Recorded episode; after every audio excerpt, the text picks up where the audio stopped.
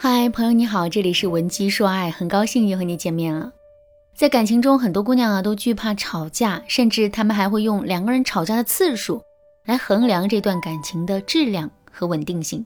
惧怕吵架，这是人之常情。可是我想说的是啊，情侣之间的争吵并不可怕，因为这是我们在感情中必经的一个过程。为什么会这么说呢？其实我们每个人的感情啊，都会经历四个阶段，分别是。蜜月期、权力斗争期、危险期和伙伴期。事实上，在蜜月期结束之后，两个人之间就会出现各种各样的矛盾。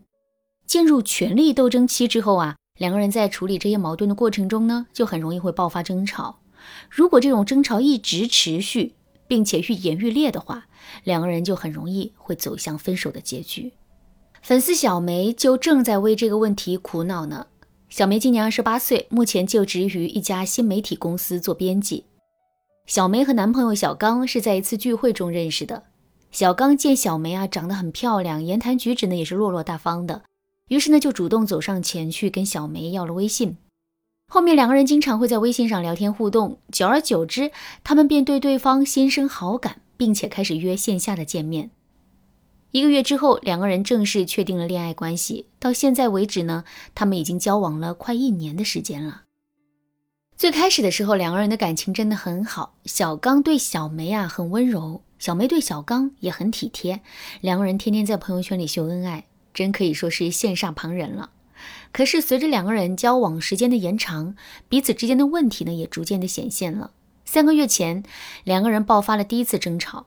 从那之后，两个人吵架的频率就会变得越来越高，而且无论是大事还是小事，他们都能吵起来。小梅觉得这样下去啊，也不是办法，于是呢，就来找我做咨询了。听完小梅的讲述之后，我首先向她讲解了权力斗争期的概念，并且告诉她，情侣之间啊，大都会在这个阶段爆发争吵，要调整好自己的心态，不要太过于揪心。如果你也遇到了和小梅一样的问题，可是自己的心态很不好，无法很好的调整自己的状态的话，你也可以添加微信文姬零五五，文姬的全拼零五五来获取导师的指导。除了教小梅调整心态，我还告诉她，在权力斗争期，情侣之间之所以会吵架，主要是由两种错误的沟通方式导致的。只要我们规避了这两种错误的沟通方式，就可以躲开情侣之间大部分的冲突。到底是哪两种错误的沟通方式呢？下面我们就一起来讲一讲。第一种，用猜测代替对方的想法。当感情走过蜜月期之后，两个人内心的不安全感啊会急速的上升，尤其是对我们女人来说，我们女人天生就是缺乏安全感的。在这种情况下，我们的内心就会变得更加的慌张。这种慌张的一个最直接的体现就是，我们会特别喜欢去猜测男人的想法。并且呢，把所有不好的猜测都当成是事实。举个例子来说，我们的一个高中同学结婚了，邀请我们去参加婚礼，我们很感慨，于是呢就对男人说：“我一个高中同学要结婚了。”刚听到这个消息的时候，我的心里真的很惊讶。后来仔细想了想，女人到了我们这个年纪，也是该抓紧结婚的事情了。听到这句话之后啊，男人就对我们说了一句：“很多事情顺其自然就行。”没必要太过于强求。从客观上来说呢，男人的回答其实也挺正常的。可是如果我们喜欢胡思乱想的话，就很可能会觉得，男人说这话完全是别有用心，他这是在为自己不想结婚、不想对我们负责找借口呢。如果我们再进一步把这种猜测当成事实的话，那么我们的内心啊肯定就会很慌张，然后就会去跟男人吵去闹。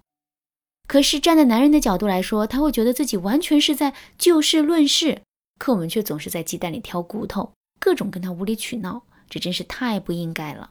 所以你看，面对同样的一件事，两个人的想法竟然是如此的不同。如果不能形成有效的沟通，那么彼此之间爆发矛盾和冲突啊，这就是在所难免的事情了。那怎么才能规避掉这个问题呢？第一。把同一件事情进行多方位的解读。其实，针对同样的一件事，或者是同样的一种现象，我们可以有很多种不同的解读。就拿上面我们举的例子来说吧，当男人对我们说很多事情顺其自然就行，没必要太过于强求的时候，我们当然可以认为他这是在推卸责任，不想跟我们结婚。可是除了这种可能性之外，还有没有其他的可能呢？其实是有的。比如说，男人说这句话就是在就事论事，一点其他的想法都没有。再比如，男人之所以会说这句话，是因为他觉得我们的压力太大了，想用这句话来宽慰我们的心。其实类似的原因和解释，我们可以找到很多，而我们要做的就是把所有可能的原因啊都罗列出来，然后再把那个我们最开始想到的原因放进去。经过这样的一番对比之后，我们就会发现，原本我们想的那种情况只是很小概率会发生。我们之所以会恐慌，是因为被一叶障目，不见了泰山。第二，为自己下的每一个结论都找到客观的依据。法律上有一个原则叫做“谁质疑谁举证”。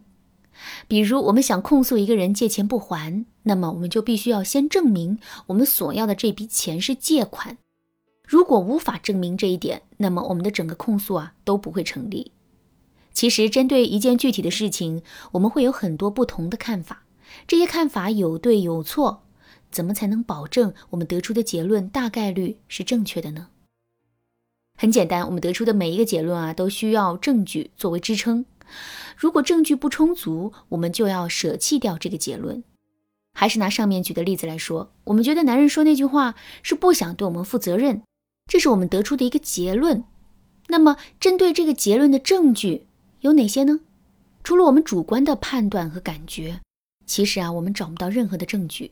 所以，基于我们上面讲述的原则，我们就应该舍弃这个结论。如果我们一时之间无法做到这一点的话，也可以对这个结论进行反证。